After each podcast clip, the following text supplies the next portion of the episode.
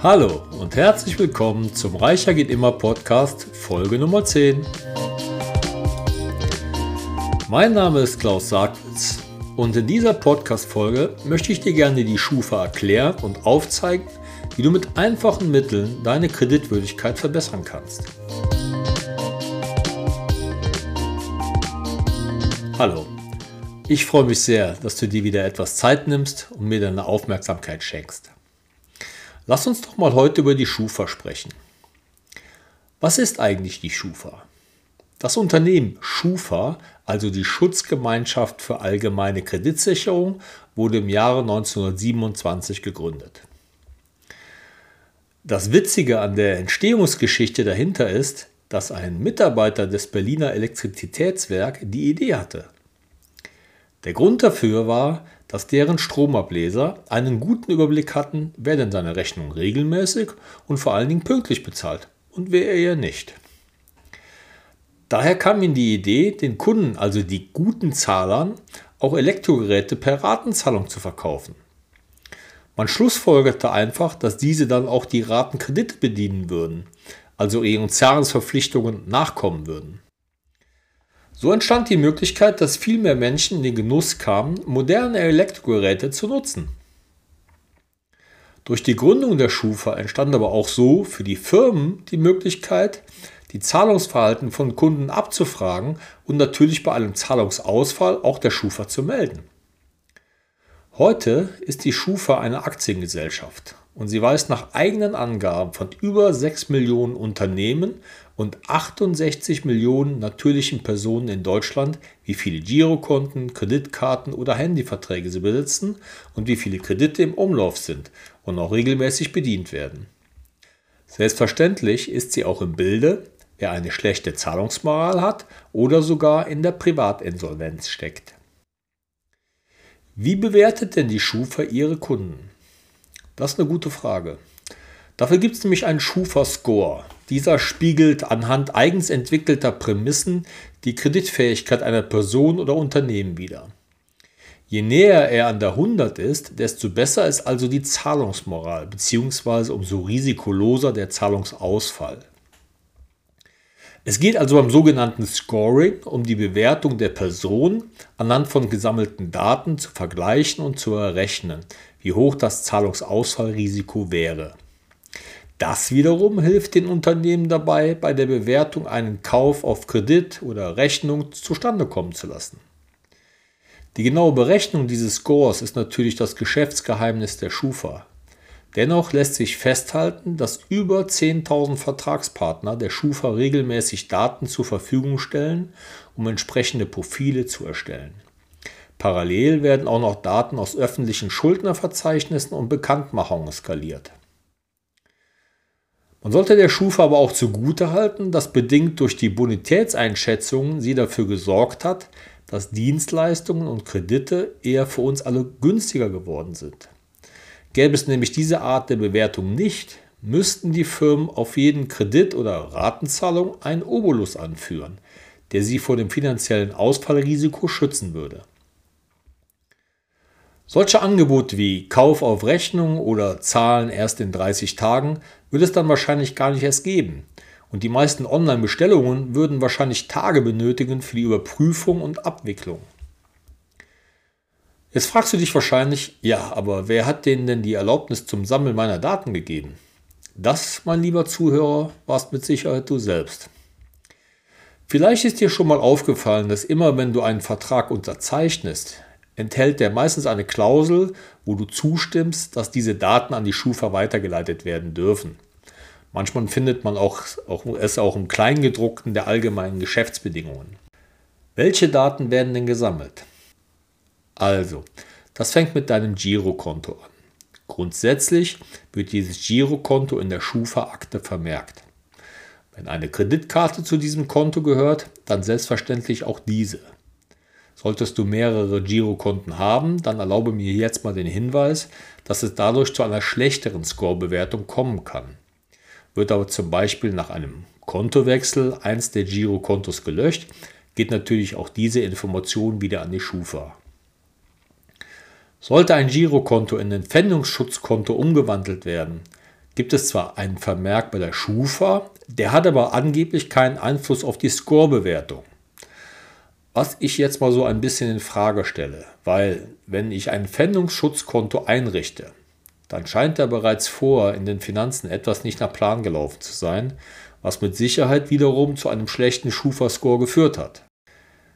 Des Weiteren sammelt die Schufa noch mehr Daten in Form von Bürgschaften, Ratenkredite, Leasing oder Mietverträge, Zahlungsrückstände, Vertrags- oder Kreditlaufzeiten, Wechsel des Strom- oder Handyanbieters, Zahlungsausfälle.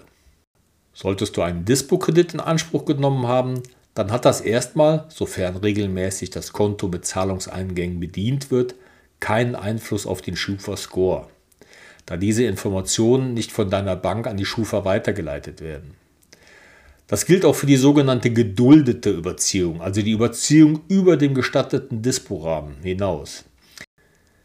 Erst wenn du diese nicht mehr bedienst bzw. bedienen kannst, meldet die Bank den Zahlungsrückstand an die Schufa. Kontos, die man zusammengeführt hat in der Partnerschaft, also zum Beispiel das Haushaltskonto, werden als ganz normale Girokontos geführt und fließen natürlich auch in die Bewertung von dem jeweiligen Verbraucher ein. Die Bonität des Partners bleibt aber davon unberührt. Und jetzt kommt etwas, was die meisten immer wieder vergessen.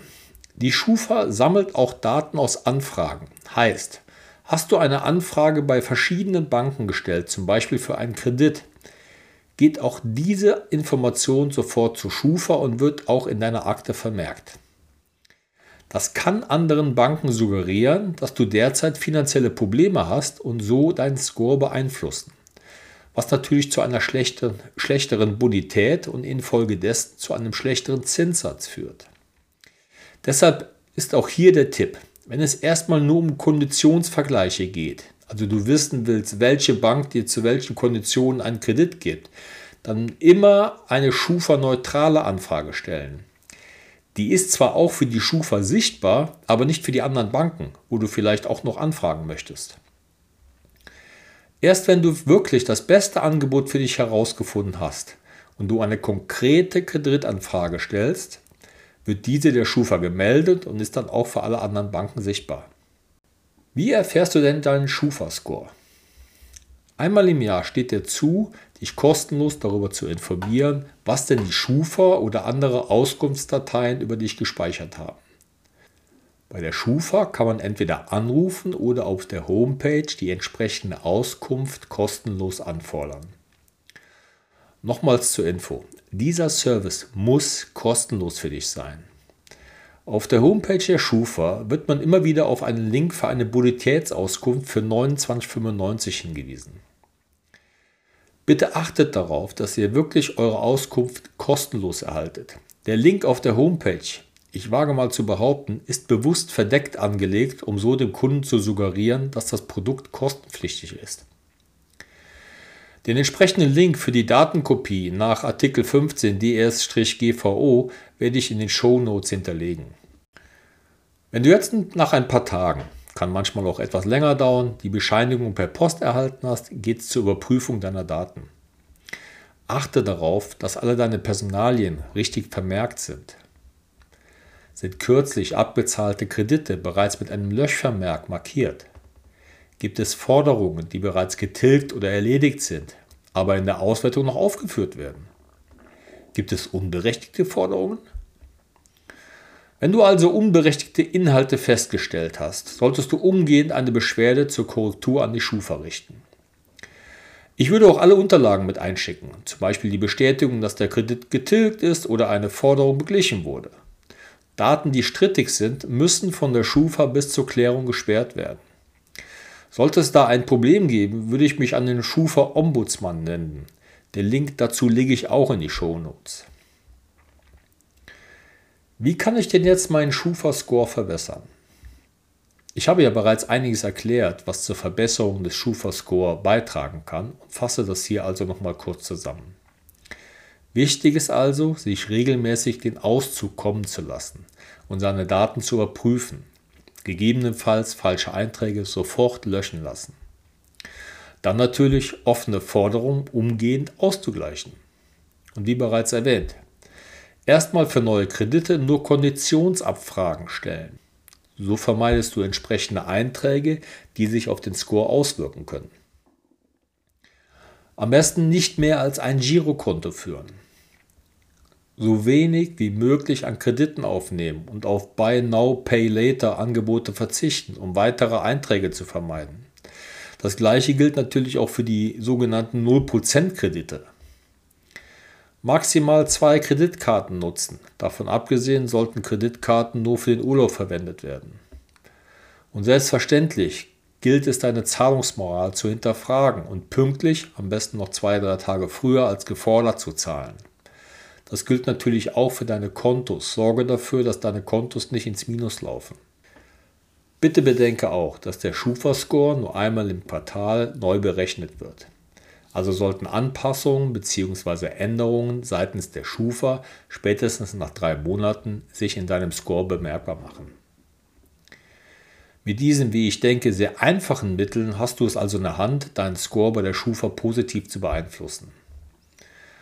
Es gibt aber auch einen mehr oder weniger lustigen Wermutstropfen. Wer noch nie einen Kredit aufgenommen hat, keinen Handyvertrag hat, sich nie etwas finanziell zu Schulden gekommen lassen hat, wird bei der Schufa keinen allzu guten Score haben, da er einfach nicht messbar ist. Das soll jetzt nicht heißen, dass man Verträge abschließen und Kredite aufnehmen sollte, um eine bessere Bewertung zu erhalten. Aber ich würde es wenigstens bedenken, bevor eine Investition mit Fremdkapital ansteht. Das kann das Informieren bei der Schufa und gegebenenfalls ein Gespräch dafür sorgen, dass eine fairere Bewertung und eine bessere Verzinsung des Kredits dabei herauskommen. Okay, das war's doch schon wieder. Solltest du noch Fragen bezüglich der Schufa haben, kannst du mir gerne schreiben oder auf der sehr informativen Homepage der Schufa weitere Details abfragen. Vielen Dank, dass du dir wieder etwas Zeit für deine finanzielle Weiterbildung genommen hast. Sollte dir mein Podcast gefallen, dann empfehle mich gerne weiter, damit ich mein Wissen mit mehr Hörern teilen kann. In der nächsten Podcast-Folge dreht sich alles um das Thema So leicht ist Geld verdienen. Ich wünsche dir viel Erfolg dabei, dir ein reicheres Leben zu gestalten. Dein Klaus Sagwitz.